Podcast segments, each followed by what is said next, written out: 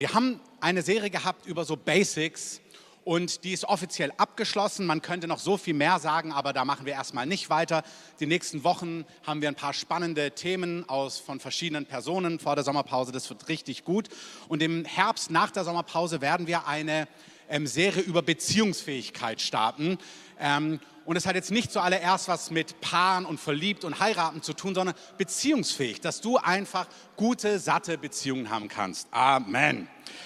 Und zur letzten Woche möchte ich noch mal kurz andeuten, ich habe gepredigt über geführt sein vom Heiligen Geist. Und auch so im Nachklang in der Woche habe ich so drüber nachgedacht, ja, damit man präzise geführt wird vom Heiligen Geist, ist es auch so wichtig, dass man die Stimme Gottes kennt. Dann habe ich überlegt, oh, mache ich nochmal einen Blog jetzt über die Stimme Gottes, aber habe mich dagegen entschieden. Deswegen, wenn du dir unsicher bist, wie spricht Gott, wie führt Gott, wie redet Gott, einfach ein paar Tipps. Das eine ist, wir haben unseren Grundlagenkurs bald wieder in ein, zwei Wochen. Der heißt jetzt First Steps und wird in Marzahn stattfinden, aber ist offen für alle. Da kannst du dazu gehen. Ein richtig gutes Buch ist von Lauren Cunningham von Jugend mit einer Mission. Das müssen alle unsere Bibelschüler lesen. Das heißt auf Deutsch, bist du es Herr? Und da redet er einfach genau darüber, wie man Gott gut hören kann. Und das ist ein Grundlagenbuch bei YWAM. Alle YWAM-Missionare weltweit müssen das lesen und das ist richtig gut. Also wenn du wachsen möchtest in der Stimme Gottes, kannst du dir dieses Buch durchlesen. In meinem Buch über den Heiligen Geist habe ich auch was darüber gesprochen. Also wenn du dir unsicher bist darüber, dann such dir doch irgendwelche Materialien oder frag deine Freunde, weil wir sollen sicher sein in der Führung des Heiligen Geistes. Amen. So, also zur heutigen Predigt. Mich bewegen verschiedenste Themen. Und dann habe ich mir gedacht, ich wähle mal mitten im Juni den erbaulichen Titel und die erbauliche Predigt, die da heißt, ihr dürft es mal sehen, Challenge Wahrheit, wir gehen nochmal zurück in die Serie, getäuscht inmitten der Gemeinde. Da dachte ich, ja, das ist doch so ein richtig erbaulicher Titel mitten im Sommer. Aber es bewegt mich einfach und ich nehme euch rein in ein paar Bibelstellen und ich möchte, dass ihr so richtig mitgeht und es auf euch wirken lasst und euch inspirieren lasst, euch herausfordern lasst und vor allem euch einladen lasst, etwas damit zu machen. Wir gehen mal direkt in die erste Bibelstelle, Sprüche 5, Vers 9. Ihr seht es hinter mir. Oder machen wir noch mal kurz weg die Folie. Sprüche ist ja ein Weisheitsbuch vom weisesten Mann der Welt, Salomon, der leider dann auch nicht ganz nach seiner Weisheit gelebt hat. Also der hat das sehr gut aufgeschrieben. Aber das eine ist Wissen, das andere ist es auch Umsetzen. Amen. Ähm, leider hat Salomon am Ende so die Sachen ein bisschen anders gemacht, aber eigentlich hat er richtig gute Dinge aufgeschrieben. Und hier, bevor Vers 9 kommt, da ermutigt er so Weisheit zu wählen und er ermutigt nicht, im Ehebruch zu leben und er ermutigt nicht, sich auf Affären einzulassen und nicht zu klauen und nicht zu stehlen und verschiedene Dinge. Also er sagt so ganz praktische Dinge und sagt, hey, wenn du so lebst, dann funktioniert dein Leben. Und dann sagt er, wenn du es halt ignorierst und nicht so lebst, dann passiert Folgendes ab Vers 9. Mir geht es jetzt gar nicht so sehr um die Themen, die er anspricht, die wir umarmen sollen, sondern mir geht es darum, der, der Inhalt von Weisheit ist, dass Gott sagt, hey, wenn ich dir Sachen rate, wenn ich dir Sachen mitgebe, dann ist mein Ziel, dass dein Leben gelingt. Manchmal haben wir, wie gesagt, wir haben alle manchmal so dieses Kind in uns. Ähm, einer unserer Söhne kam mal runter, so zur Adventszeit, mit irre Bauchschmerzen. Und dann dachten wir, oh, der Arme, ähm, was hat er nur und Gebet und Herr, komm und berühre ihn und ist heute langsam und oh, wo hat er sich nur den Magen verdorben. Und dann haben wir etwas später gesehen, dass der gesamte Monats-Adventskalender am zweiten Tag geplündert war ähm, und er einfach schon zugeschlagen hat. Und das ist genau so ein Tipp, dass du sagst, hey, es ist eigentlich schlau, nicht den ganzen Adventskalender auf einmal zu essen.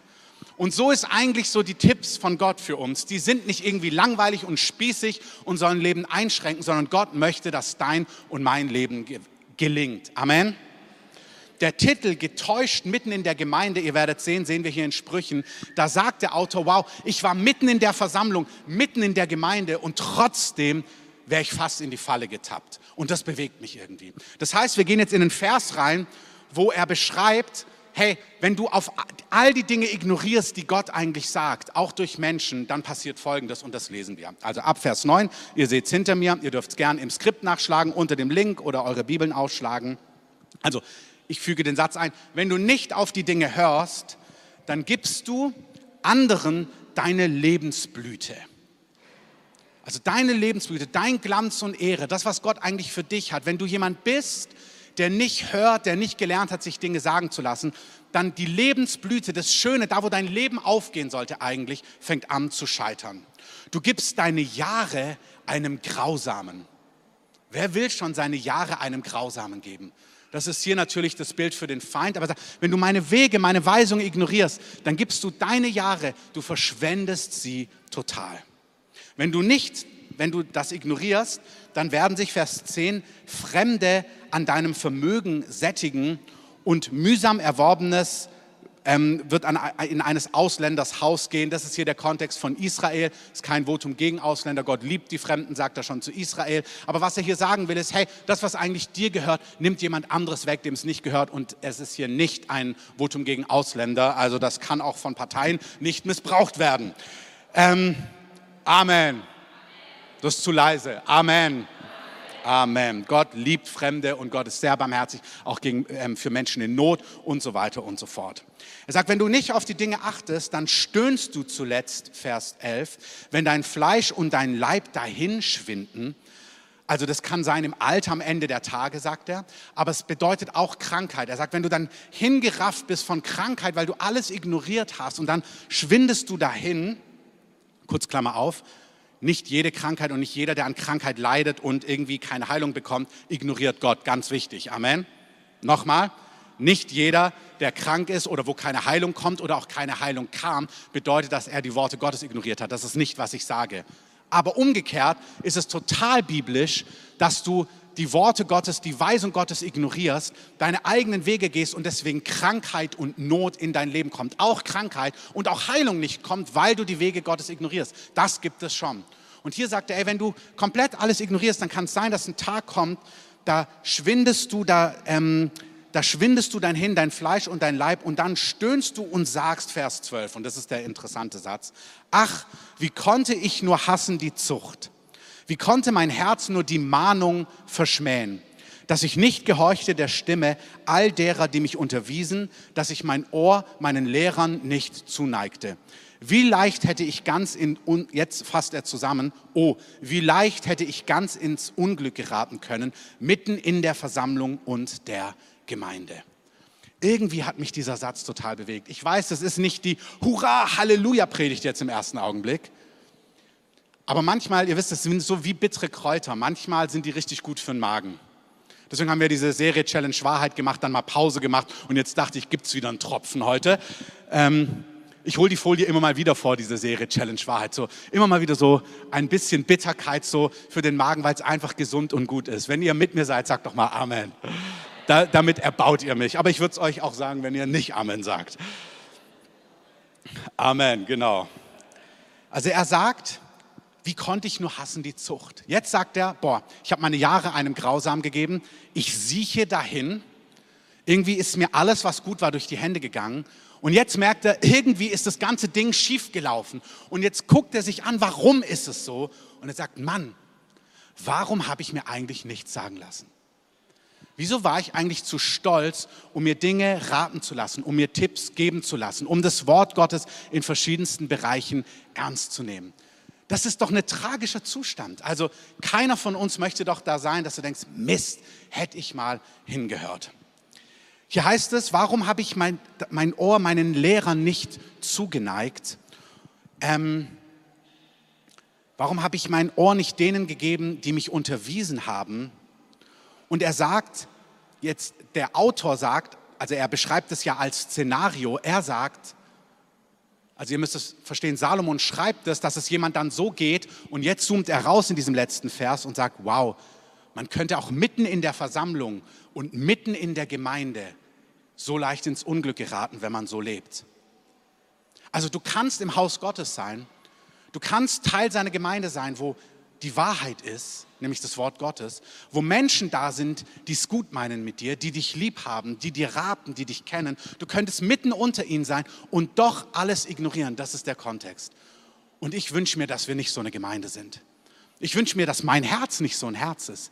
Ich wünsche dir, dass dein Herz nicht so ein Herz ist. Ich wünsche mir, dass wir miteinander Personen sind, die sowohl fähig sind, sich etwas raten zu lassen. Amen aber jetzt auch das andere. Mir ist auch total wichtig, dass wir Personen sind, die mutig sind, anderen etwas zu raten. Nimm mal kurz einen Augenblick für dich, auch ihr in Marzahn und auch ihr am Livestream. Schau mal kurz für dich, was fällt dir schwerer? Fällt dir schwerer, dir etwas raten zu lassen? Das ist für manche ganz schwer. Die denken, das weiß ich, das brauche ich nicht. Manche ringen mehr mit diesem Punkt. Andere ringen mehr mit dem Punkt, anderen was zu sagen, weil sie irgendwie nicht besser, wisserisch rüberkommen wollen oder lehrerhaft oder irgendwie arrogant. Also denken sie, ah, ich will lieber nichts sagen, sonst vielleicht findet das jemand blöd. Schau mal kurz für dich, was dir schwerer fällt.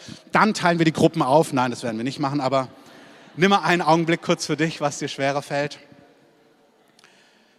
Wir gehen heute einfach mal ein paar Bibelverse durch. Nächster Vers, Sprüche 29. Ein Mann, aber das gilt auch für eine Frau, die trotz Ermahnungen, Warnungen und Rüge steht dort, halsstarrig bleibt, wird plötzlich zerschmettert werden ohne Heilung. Das ist ein krasser Satz, oder? Also es sind auch nicht so die, die du auf dem Kühlschrank hast. Das war ja die Challenge Wahrheit-Dinger. Die Kühlschrankmagneten haben wir noch nicht. Ähm, vielleicht sollten wir die auch bei unserem Merch mit reinnehmen. Ähm, die, wo du morgens erstmal husten musst beim Zähneputzen, wenn du es liest so. Ähm, ein Mann, eine Frau, die trotz Ermahnungen, also eine Person, und es ist nicht einmal. Gott ist langsam zum Zorn und groß an Gnade. Amen. Seine Gnade ist jeden Morgen neu. Amen. Judas ist drei Jahre mit Jesus unterwegs gewesen, im besten Team. Jesus hat ihn auch ins Team gerufen. Er war inmitten der Versammlung, er war inmitten der Gemeinde. Wir wissen von Judas, dass er das Geld geliebt hat. Das wissen wir. Die Bibel sagt, er war ein Dieb, der heimlich aus der Kasse nahm und beiseite schaffte. Könnt ihr im Evangelium lesen. Also Judas hatte ein Geldproblem. Wem gibt Jesus die Kasse? Jesus sucht einen Buchhalter. Er guckt sich die zwölf an und sagt, hm, ich gebe es Judas. Wirklich. Und das war keine Falle. Also ich würde mir manchmal denken, oh Jesus, gibt es doch nicht Judas, gibt es doch Petrus oder Johannes oder Jakobus oder Andreas oder Nathanael oder irgendjemand anderem. Warum denn Judas?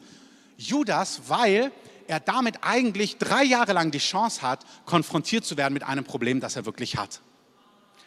Gott bringt dich ganz oft in Situationen, wo du sehen kannst, was in deinem Herzen drin ist. Und zwar nicht, dass du scheiterst, sondern dass du merkst, oh wow, ich bin echt rechthaberisch. Oder oh wow, ich bin wirklich unkorrigierbar. Oder oh wow, ich habe echt ein Problem mit Unreinheit. Oder oh wow, ich bin echt geizig. Oder oh wow, ich neige echt zur Bitterkeit. Oder oh wow, vergeben fällt mir gar nicht leicht. Oder oh wow, dieses und jenes. Also er gibt ihm die Kasse und jetzt sind sie miteinander unterwegs. Und Judas sieht alles, was die anderen auch sehen oh, Fischfang. Die Story hat sich rumgesprochen. Hey, Petrus, als er berufen wurde, hatte nichts, hat die ganze Nacht gefischt und es, er hat nichts gefangen. Und weißt du, was Jesus dann gemacht hat? Jesus ist auf sein Boot gegangen und er hat gesagt, Petrus, wirf nochmal das Netz in der anderen Richtung raus. Und Petrus wirft das Netz raus, obwohl er die ganze Nacht gefischt hat. Und sie machen einen Fischfang, der so groß ist, dass fast das Boot untergeht. Spätestens, wenn ihr The Chosen geschaut habt, seht wisst ihr, wie das aussah. Das war gewaltig. Das war wunderbar. Das hat Judas gesehen. Wow, Gott ist ein großzügiger Gott. Amen. Ist dir klar, wenn du siehst, Gott ist ein großzügiger Gott, dass es eigentlich anfängt, dein Herz zu verändern? Eigentlich muss ich nicht klauen, weil mein Gott ist ein großzügiger Gott. Amen. Hey, dann gehen wir, die erste Party, wo wir hingehen, wir sind gerade frisch beim Team Jesus eingestiegen, ist die Hochzeit in Kana. Es heißt in Johannes 2, dass sie alle betrunken waren, als der Wein ausging. Die hatten wirklich guten Wein und viel Wein. Und jetzt geht der Wein aus. Und Jesus, der Sohn Gottes, der vom Erzengel Gabriel angekündigt worden ist, die Mama denkt sich, Jesus, du musst die Party retten. Ich sage es jedes Mal, aber mich fasziniert es einfach, dass unser Gott dafür Platz hat in seinem Herzen. Wirklich. Wirklich, ich denke mir, da kannst du das nächste Jahr drüber meditieren. Ich sage es immer wieder und ich meine es ernst. Es heißt in Johannes 2, das war das erste Mal, dass Jesus seine Herrlichkeit gezeigt hat. Der Begriff aus dem Alten Testament, wo Mose sagt, zeig mir deine Herrlichkeit, sagt Jesus, alles klar, ich rette die Party und mache 600 Liter Wein. Wir würden denken, die Herrlichkeit ist irgendwas kosmisch Heiliges und er sagt, lass mich überlegen, wie ich Herrlichkeit darstellen könnte. Du hast Probleme bei deiner Party, lass mich die Drinks servieren. Das ist wirklich so. Das ist, was Judas sieht. Wow, die hatten richtig viel Wein. Und jetzt machst du 600 Liter Wein, das sind 800 Liter Flaschen. Ich habe es extra, also 800 Flaschen. 800 Flaschen und seine Herrlichkeit wurde offenbar, Johannes 2. Boah, das macht eigentlich was mit deinem Herz, Judas. Dann 5000 Männer, also wahrscheinlich mindestens noch mal so viele Frauen und Kinder. Wahrscheinlich ist es eher die Speisung der 15.000 oder die Speisung der 17.500. Es sind nur 5000 Männer.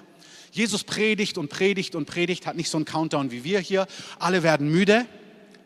Und dann denkt er, oh, wenn ihr jetzt nach Hause lauft, das ist schon echt lange, ihr wart schon eine ganze Zeit hier. Irgendwie, ihr brecht zusammen. Nee, ich möchte euch noch was mitgeben. Dann ist auch ganz cool. Es das heißt in einer der Übersetzungen in den Evangelien, er fragte Andreas, was sie denn jetzt tun sollten. Und dann heißt es in Klammer, er fragte das aber, um zu schauen, ob Andreas ihm vertraut. So auch cool. Also Gott sagt nicht, oh, jetzt bin ich überfordert, Jesus, was könnten wir jetzt nur machen? Sondern er sagt, ich will mal schauen, Andreas, ob du mittlerweile mein Herz kennengelernt hast. Was richtig stark ist, einer kriegt die Richtung mit und sagt, also wir hätten fünf Brote und zwei Fische. Jesus, ihr kennt die Story, die meisten von euch, wenn du sie nicht kennst. Jesus nimmt fünf Brote und zwei Fische und er vermehrt es, sodass alle, ich sage jetzt mal grob, Pi mal Daumen, 17.500 Menschen satt werden und am Ende bleiben noch zwölf Körbe übrig. Auch das sieht Judas. Das sind eigentlich die Momente, wo du irgendwann spätestens zu Jesus gehen solltest und sagen solltest, Jesus, ich habe echt ein Problem mit Geld. Weil wir saßen letztens abends am Lagerfeuer zusammen und Jesus hat uns angeschaut und hat in die Runde geguckt und hat gesagt, wisst ihr, eine Sache, die wirklich in dieser Welt ein riesiges Bollwerk ist, ist die Liebe zum Geld. Die Liebe zum Geld ist die Wurzel allen Übels, sagt das Neue Testament. Nicht Geld, sondern die Liebe zum Geld. Die falsche Abhängigkeit zum Geld ist die Wurzel von allem Übel. Viel in dieser Welt hat damit zu tun. Amen. Jesus sagt, Freunde, ihr könnt nicht Gott und Mammon dienen. Hey, entweder ihr dient mir oder ihr dient der Liebe zum Geld und ihr seid falsch abhängig von Finanzen. Beides geht nicht. Ihr müsst euch entscheiden. Hey, ihr werdet den einen Herrn lieben und den anderen hassen. Ihr müsst eine Klarheit in euer Leben bekommen. Okay, Jungs?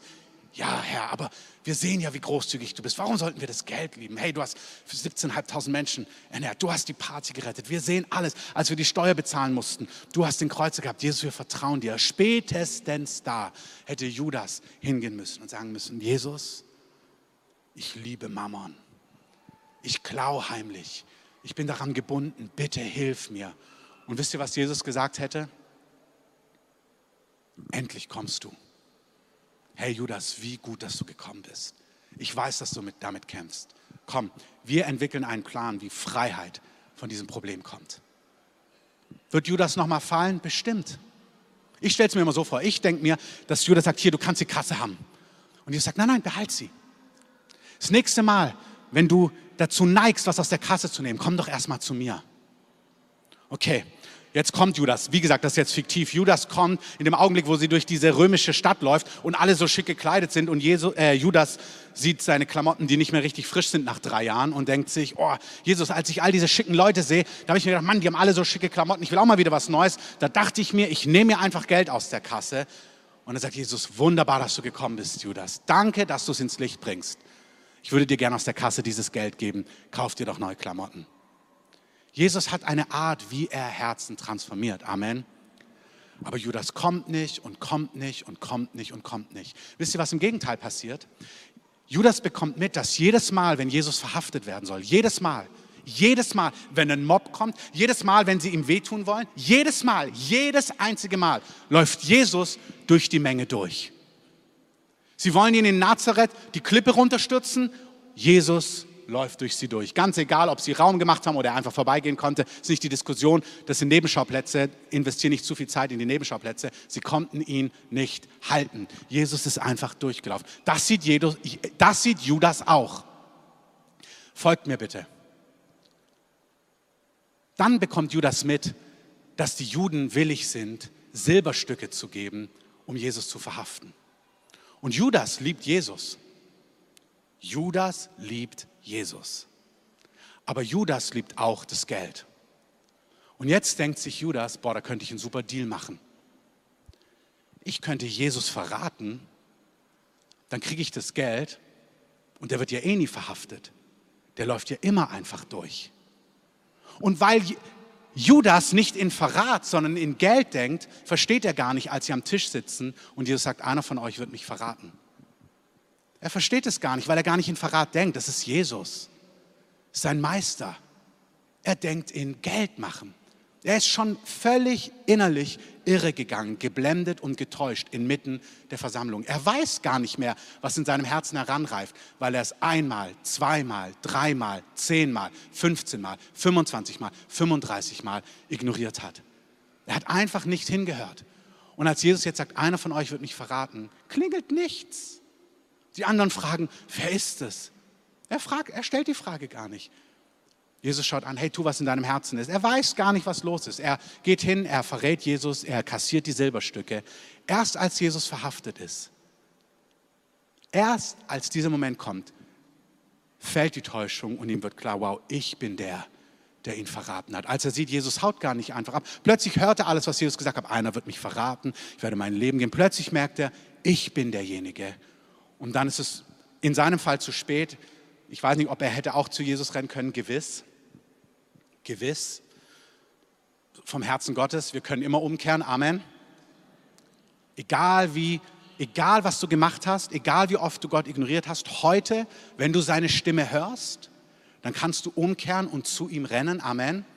Egal wie viel Mist du gebaut hast, Du kannst umkehren und zu ihm rennen, egal wie oft du es ignoriert hast, egal wie schlimm es ist, vielleicht egal wie pervers es ist, egal wie sehr du dich dafür schämst. Du kannst immer zu Jesus rennen. Auch Judas hätte zu Jesus rennen können. Ich möchte es wirklich ganz anders nochmal betonen, dass Judas hätte nicht Selbstjustiz üben müssen und er hat dann ja sein Leben genommen. Das ist nicht die Lösung, sondern wenn du in großer Not bist, wenn du bedrängt bist, wenn du übermannt bist von Schuld, flüchte zu Jesus. Amen. Amen. Amen. Das ist die Einladung. Judas tut es nicht. Judas ist so vernebelt, dass er nichts vom Herzen Gottes auch verstanden hat nach den drei Jahren, was wirklich tragisch ist. Du merkst, er hat wirklich nicht verstanden, wer Jesus ist. Und er nimmt sich das Leben und stirbt. Diese Bibelstelle, wenn wir sie nochmal aufschlagen, ein Mann, eine Frau, die trotz Ermahnung, Warnung, Rüge, auch in Form von Lehre, von Predigt, von persönlichen Hinweisen, halsstarrig bleibt, wird plötzlich zerschmettert ohne Heilung. Wir sind manchmal total erstaunt, wenn plötzlich die Dinge zusammenbrechen und wir sagen, hä, wie kam das? Aber es gibt eigentlich nichts Plötzliches. Weder wird jemand im Reich Gottes plötzlich sichtbar und Gott führt Menschen in etwas hinein. Es gibt nichts, was plötzlich ist. Es gibt ein plötzlich bei Gott, aber eigentlich hat alles einen Weg. Sowohl zum Durchbruch und zum Segen, als auch wenn Dinge schief laufen. Amen. Sprüche 9, Vers 7, nächste Bibelstelle. Wer einen Eingebildeten, ihr seht es hinter mir, belehren will, macht sich lächerlich. Und wer einen Unheilstifter zurechtweist, tut es zu seinem eigenen Schaden. Wir lesen weiter, Vers 8 sind zwei Übersetzungen. Darum weise nie einen Spötter zurecht, sonst hasst er dich. Ermahne lieber einen verständigen Menschen, denn er wird dich dafür lieben.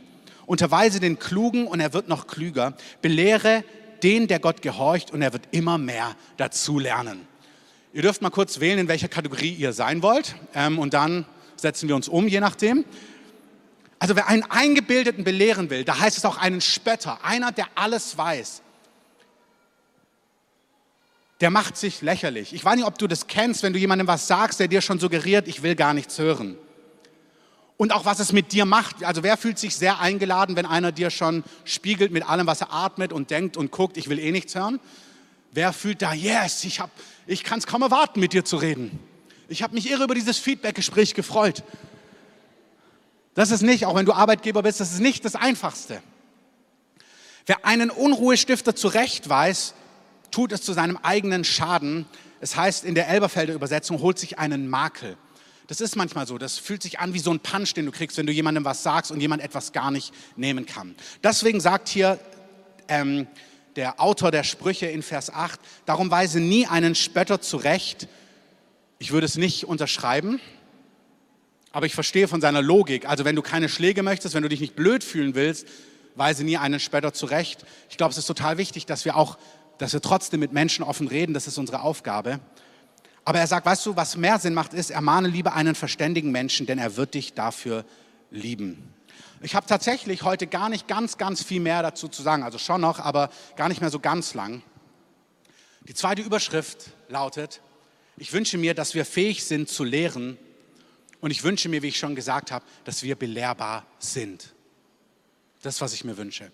Und zwar gar nicht, weil wir jetzt eine Not haben. Ich sage das nicht, weil ich denke, wir haben eine Not, das ist ganz notwendig, dass wir das jetzt machen, sondern weil ich mir wünsche, dass das unsere Grundatmosphäre ist in unserer Mitte. Dass es super einfach ist, Feedback zu empfangen, etwas zu hören, egal von wem, also von Menschen, die in Anführungszeichen auf Augenhöhe sind, in Menschen, die dir übergeordnet sind, vielleicht die mehr Autorität haben als du, aber auch von Menschen, die weniger Autorität haben als du, Menschen, die mit dir arbeiten oder sogar in deinem Team sind. Ich wünsche mir, dass wir eine Grundatmosphäre haben, wo es einfach ist, jemand anderem etwas zu sagen. Amen.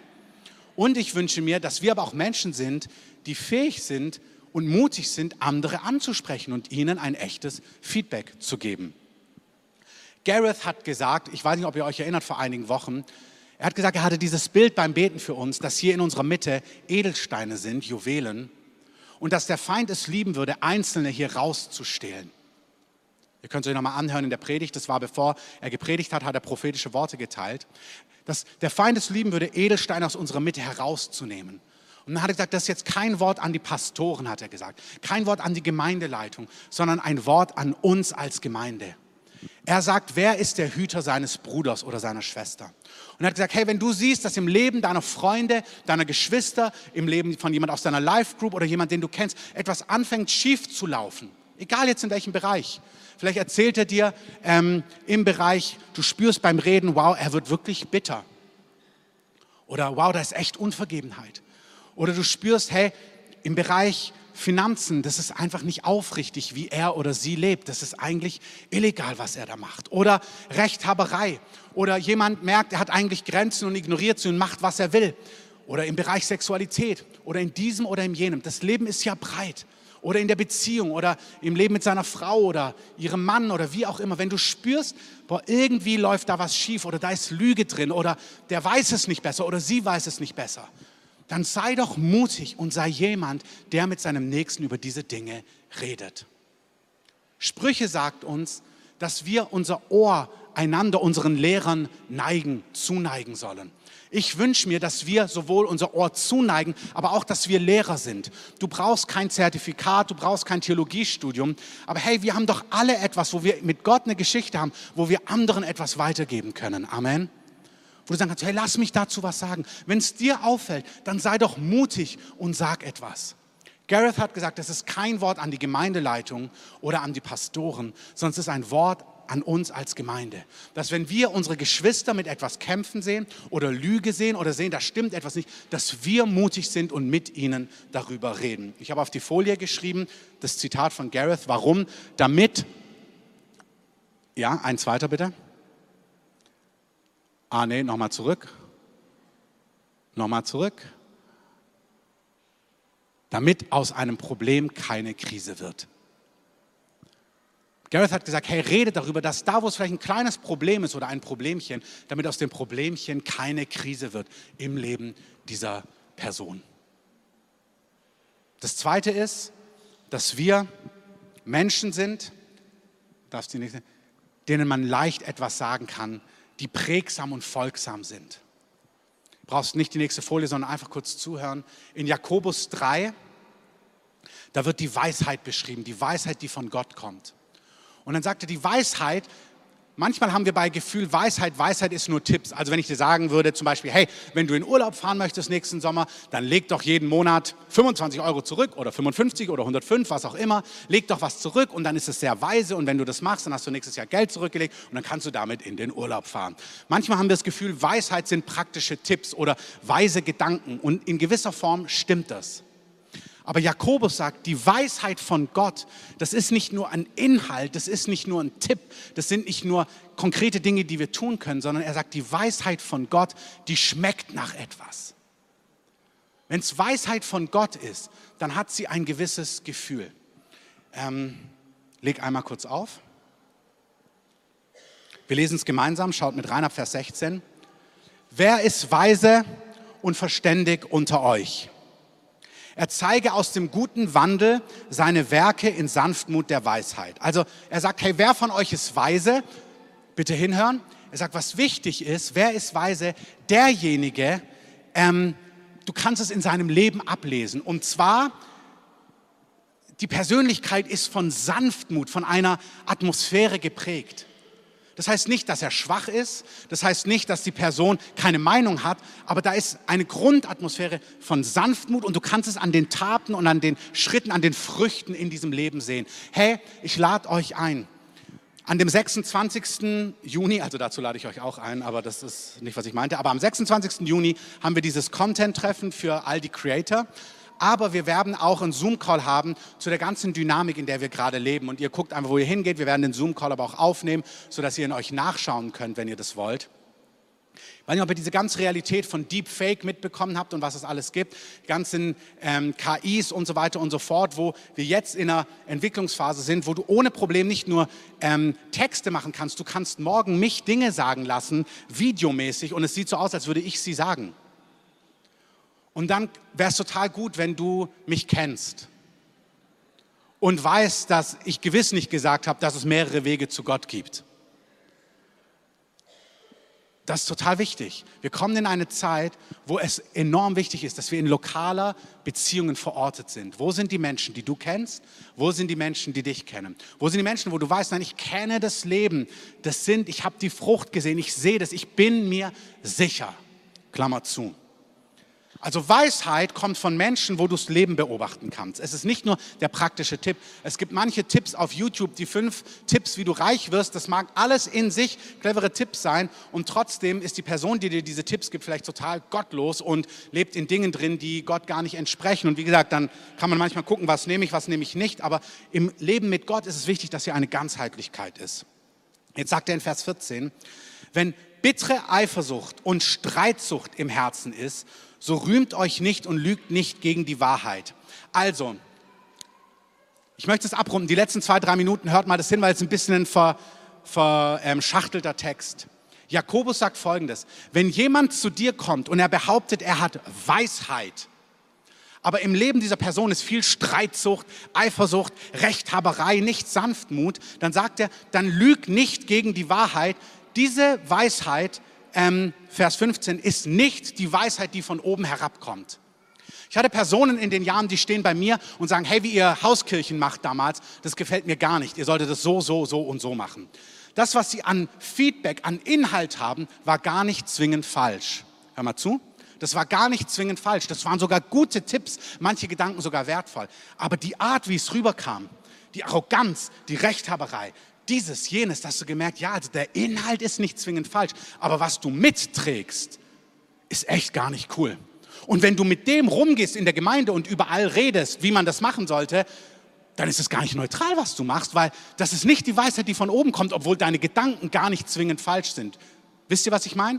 Dieser Geschmack, die Weisheit von oben, die Weisheit von Gott, die hat einen Geschmack, die schmeckt in einer Art und Weise. Das heißt auch, du lässt dir nicht von jedem raten, du lässt dir nicht von jedem was sagen, du lässt dir nicht von jedem einen Tipp geben.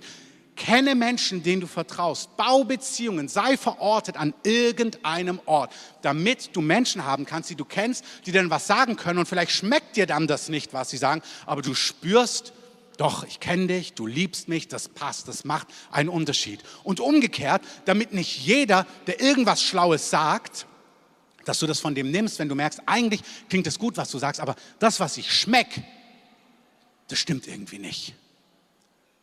Ich spüre gerade bei diesem Punkt, da will der Heilige Geist echt eine Geisterunterscheidung bei uns haben, weil Leute sich einlullen lassen von Dingen, die schlau klingen, aber echt falsch sind. Die manchmal auch sehr fromm und christlich klingen. Liebe und dieses und jenes merkst, aber es stimmt trotzdem nicht. Es stimmt nicht. Und der Heilige Geist möchte durch das, was ich sage, aber auch durch das, was wir heute beten, wirklich eine Unterscheidung in uns geben. Dass du klar hörst, merkst, ja, irgendwie klingt es gut, aber mein Geist sagt mir, es stimmt trotzdem nicht. Und wir brauchen diese Unterscheidungskraft. Amen. Wir runden es ab. Er sagt, diese Weisheit, die mit Streitsucht, mit diesem, mit jenem einhergeht, die auch bitter ist, das ist nicht die Weisheit von oben, die ist im besten Fall einfach nur irdisch oder seelisch oder sogar dämonisch. Nicht alles dämonisch, manchmal nur menschlich, manchmal nur irdisch, manchmal aber auch richtig dämonisch. Der Heilige Geist möchte, dass wir eine Klarheit und eine Unterscheidungskraft haben. Dann sagt er, denn wo Eifersucht, falscher Eifer und Neid, wo Selbstsucht und Streit herrschen, da ist auch jede Form von Aufruhr und Unordnung. Ich möchte euch das sagen. Dort, wo Aufruhr und Unordnung ist und Neid und Streitsucht und Rechthaberei, ist egal, wie argumentiert wird. Er sagt, schau hin, das ist in der Regel nicht die Weisheit, die von oben kommt. Egal wie fromm, egal wie rechthaberisch, egal wie eloquent es daherkommt. Die Weisheit von oben, Vers 17. Die Weisheit, die von oben kommt, unabhängig von den Tipps, hat einen Geschmack. Sie ist rein. Sie ist rein. Sie bringt Reinheit, richtig Reinheit, aber sie ist auch rein. Du spürst, oh, mir gefällt vielleicht nicht, was jemand sagt, aber ich spüre, wenn du sensibel bist im Geist, doch, es ist rein. Sie ist heilig. Sie ist friedfertig. Ist interessant. Du kannst eine Meinung haben, eine Position und du kannst auch klar eine andere Meinung haben als jemand anders, aber du spürst trotzdem, von der Person geht Frieden aus, auch wenn sie dir vielleicht widersteht oder wirklich eine andere Position hat. Aber sie ist friedfertig, sie ist freundlich und sie ist bereit, sich etwas sagen zu lassen. Das ist interessant, die Weisheit von oben. Ich habe gesagt, ich wünsche mir, dass wir Personen sind, die anderen etwas sagen, aber auch Personen, die sich etwas sagen lassen. Wenn du eine Person voll Weisheit bist, dann bist du bereit, dir etwas sagen zu lassen. Das Wort, was hier im, in Elberfelder steht, ist folgsam oder leicht zu prägen, steht dort im Griechischen. Es ist leicht, dass du geprägt werden kannst. Die Weisheit von oben ist voll Erbarmen. Sie bringt eine Fülle von Gutem hervor. Sie ist unparteiisch. Auch hier wichtig, der, der Begriff meint nicht neutral. Der Begriff meint, sie ist erstens mal unparteiisch, sie kann nüchtern hingucken, sie ist nicht voreingenommen. Das heißt auch wörtlich, sie ist nicht misstrauisch. Das heißt, sie kann ohne Misstrauen draufschauen, aber dann kann sie eben eine Position beziehen. Also die Weisheit von oben ist nicht beliebig und neutral aber sie geht nicht voreingenommen rein, sondern die Weisheit von oben ist fähig, Dinge zu unterscheiden. Und sie ist frei von jeder Heuchelei. Die Band darf mal nach vorne kommen. Ich habe in meinem Skript noch Punkt C, aber den werde ich, das werde ich nicht nutzen und es dann auch rauslöschen. Ähm, da geht es um Saul, der wunderbare Sachen mit Gott erlebt hat. Ähm, der Heilige Geist ist über ihn gekommen und er hätte ein Mann der Weisheit werden sollen, ist er aber leider nicht. Ähm, aber das, was wir bei Saul sehen, ist das, was ich bei Judas heute schon beschrieben habe. Ich möchte es damit zusammenbinden, während die Band sich ähm, quasi einrichtet. Ich wünsche mir, dass wenn du merkst, wenn ich merke, wenn wir merken, dass es Bereiche in unserem Leben gibt, in die Gott uns hineingestellt hat, wie Judas, er gibt uns die Kasse, das ist keine Falle und wir merken, wow, da kommt etwas hoch. Oder Personen spiegeln uns das immer wieder. Oder Personen sagen uns das immer wieder, dass wir weich sind, dass wir weiche Herzen haben, die hinhören, die damit zu Gott flüchten, die sich nicht hart machen, sondern die damit umgehen, die damit etwas machen. Ich wünsche mir, dass wir mutig sind und unseren Freunden und den Menschen, die wir lieb haben, die an uns dran sind, ehrliches Feedback geben anstellen. Nicht rechthaberisch, nicht dieses und jenes, sondern einfach mutig, dass wir einander prägen, dass es gar nicht kompliziert ist, dass wir das so regelmäßig machen, dass es gar nicht einen riesigen Anlauf braucht. Amen sondern dass es das Normalste ist zu sagen, hey, irgendwie als wir letztens geredet haben, das ist mir aufgefallen, was denkst du? Und manchmal, weißt du, bei mir ist es genauso, manchmal habe ich einen Gedanken und ich weiß auch gar nicht, ob das stimmt, dann sage ich, ey, Dominik oder Daniel, Lukas, was auch immer, hey, das und das, so kommt mir das vor. Und dann gibt manchmal die Person eine richtig gute Antwort, dann merke ich, ah, okay, nee, doch, das verstehe ich, dann habe ich mich getäuscht, dann habe ich das falsch wahrgenommen. Oder du hast genau auf was drauf gedrückt und merkst, oh, ist ja gut, dass ich es angesprochen habe. Und es sollte gar nicht kompliziert sein. Es sollte gar nicht kompliziert sein, dass wir offen miteinander reden können und einander ermutigen. Amen. Diese Woche hatte ich ein Gespräch da hat jemand, ein Freund, einen Freund ermutigt und hat gesagt, hey, das, was dich hier bewegt, sag das doch auch mal Christoph, red doch mal mit ihm darüber.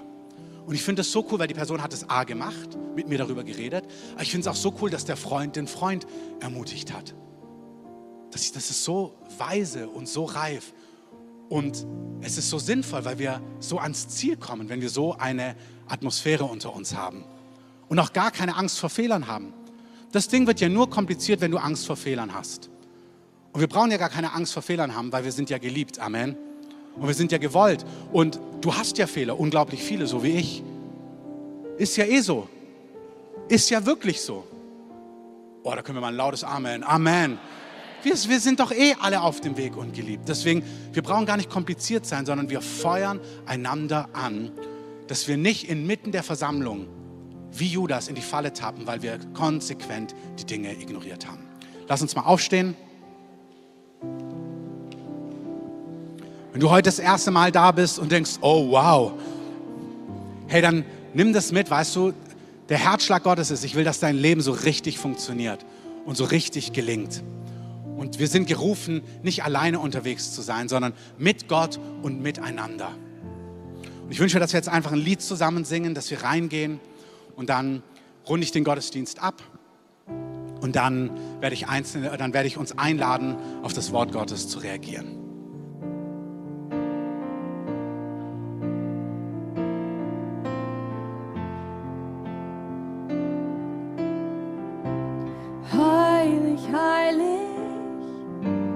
Das Lamm Gottes, das geopfert ist.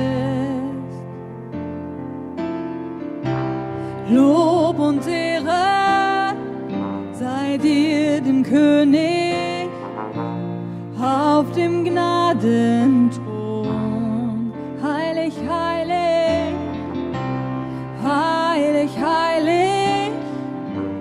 Das Lamm Gottes, das geopfert ist. Lob und Ehre sei dir dem König auf dem Gnadenthron.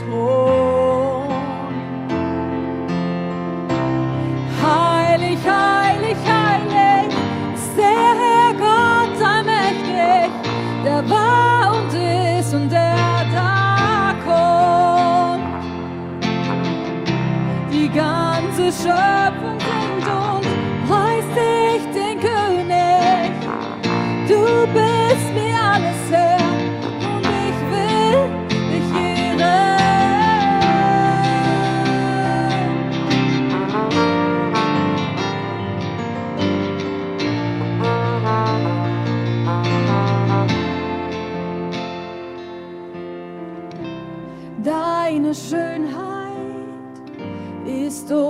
unbeschreiblich.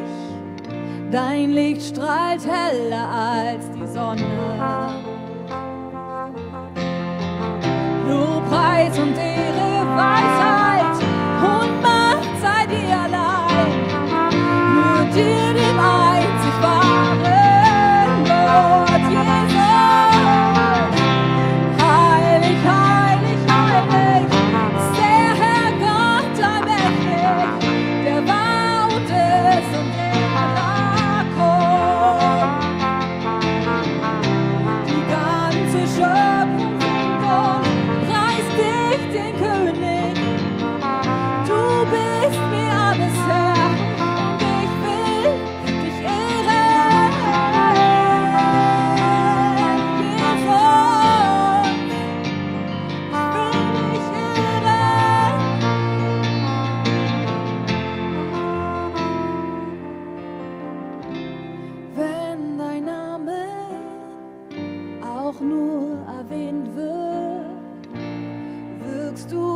du Wunder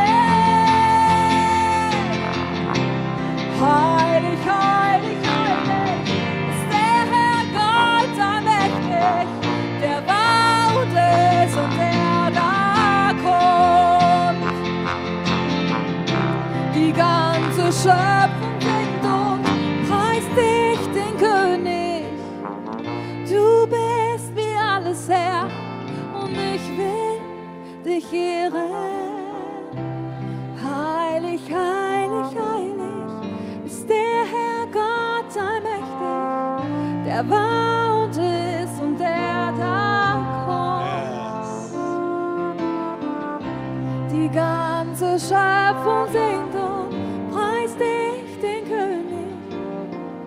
Du bist mir alles her und ich will dich ehren. Jesus, wir wollen dich ehren. Wir wollen den Vater ehren. Es ist wunderschön im Neuen Testament.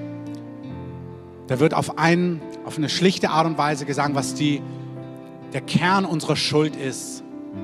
Nämlich, dass der Mensch sich entschieden hat, ohne Gott zu leben und sein Leben ohne Gott zu gestalten.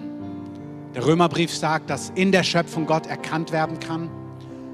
Aber weil wir uns nicht aufgemacht haben, ihn zu suchen und ihn zu verherrlichen und uns dann diesem Schöpfer, der uns erschaffen hat, als sein Gegenüber unterzuordnen. Die Tatsache, dass wir das nicht getan haben, das ist eigentlich der Kern unserer Schuld. Ich möchte dir die Chance geben heute, wenn du hier bist oder am Livestream, auch in Marzahn, wenn du hier bist, wenn du dieses Video siehst und eigentlich unabhängig von Gott lebst, ohne Gott lebst, heute eine Kehrtwende zu machen und zu sagen, ich möchte nicht mehr ohne Gott leben, sondern ich möchte mein Leben unter Gott und mit Gott leben. Ich möchte der, der mich erschaffen hat, der einen Plan für mein Leben hat. Ich möchte ihn ehren. Das Bild wie so ein Ritter, der sich beugt vor seinem König und sagt, Herr, hier bin ich stets zu Diensten. Damit es möglich ist, damit wir Teil von diesem Königreich sein können, damit wir Teil der Familie Gottes werden können, müssen, muss alles, was uns von Gott trennt, all die Schuld, die wir aufgeladen haben, dann ganz konkret in unserem Leben ohne Gott, all diese, diesen Schmutz, all diesen Schmerz, all diese Irrwege, die wir gegangen sind in den Jahren, die möchte Gott wegnehmen, dass wir wirklich einen Neuanfang haben. Das heißt, unsere Entscheidung ist ja, ich will mit dir leben. Und dann sagt Gott, dann nehme ich alles weg, was du, was sich angehäuft hat in deinem Leben an Schuld, an Schmerz, an Versagen, an Brüchen, an Dingen, die kaputt gegangen sind. Oder wo die Dinge nie gewachsen sind, die du eigentlich bist. Dinge, wo du deformiert bist, die gar nicht zu dir gehören. Und wenn du heute hier bist oder das siehst und du in deinem Herzen spürst, ja, ich möchte nicht mehr ohne Gott leben, sondern ich möchte mit Gott leben, dann streck doch einfach mal deine Hand nach oben. Vielen Dank. Wenn noch jemand hier ist, vielen Dank. Streckt einfach eure Hand nach oben. Dankeschön. Wenn du noch hier bist, Lass sie gerade oben, nimm einen Augenblick und streck deine Hand Gott entgegen. Wenn du bisher ohne Gott gelebt hast und jetzt merkst, ich möchte mit Gott leben. Streck deine Hand nach oben und dann wollen wir gleich gemeinsam alle laut beten. Wenn du noch hier bist, wenn du spürst, ja, ich will mich abwenden von meinen Wegen ohne Gott.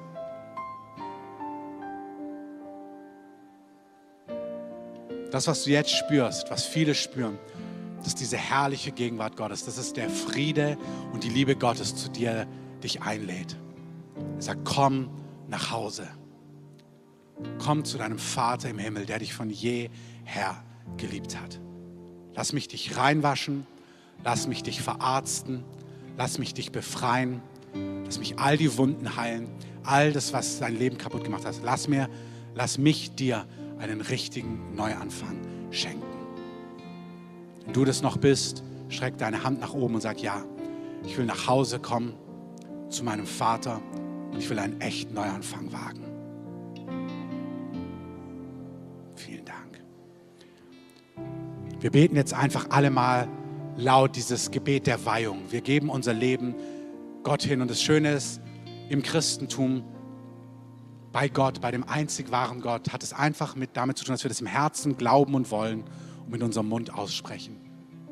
Wir müssen nichts unterschreiben, wir müssen keine Pilgerreise machen, sondern wir treffen eine Entscheidung und sprechen das aus. Deswegen beten wir jetzt gemeinsam. Jesus, danke, dass du mich von jeher geliebt hast.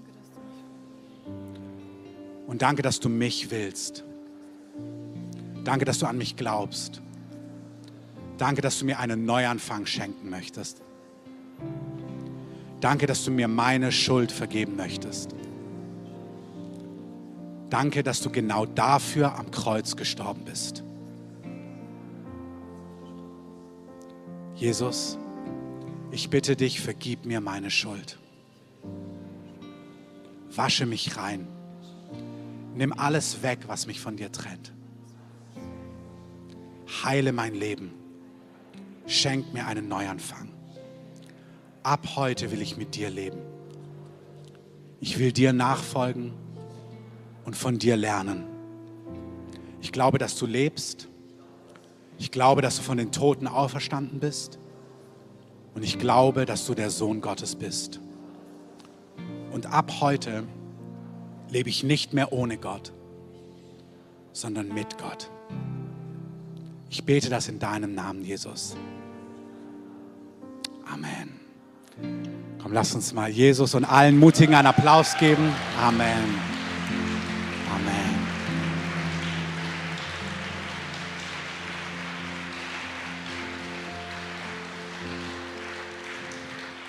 Wenn das Ministry-Team nach vorne kommen könnte, das wäre wunderbar. Heute gern alle, weil viele unterwegs sind auf Konferenzen und Missionsreisen. Also alle, die mitbeten können, kommt gern nach vorne. Ähm, wenn sich vielleicht auch Sebastian hier an die Säule rechts stellt, wenn du dein Leben Jesus gegeben hast heute, dann komm doch jetzt nach vorne. Wir wollen für dich beten und dich segnen und dir dann auch ein Heft schenken und ein Flyer für First Steps, wo einfach du dann weitergehen kannst im Glauben. Also alle, die mitbeten können, kommt gerne nach vorne. Sebastian steht hier an der Säule. Wenn du dein Leben heute Jesus gegeben hast, komm nach vorne. Geh nicht einfach wieder nach Hause, sondern lass uns für dich beten und dich segnen.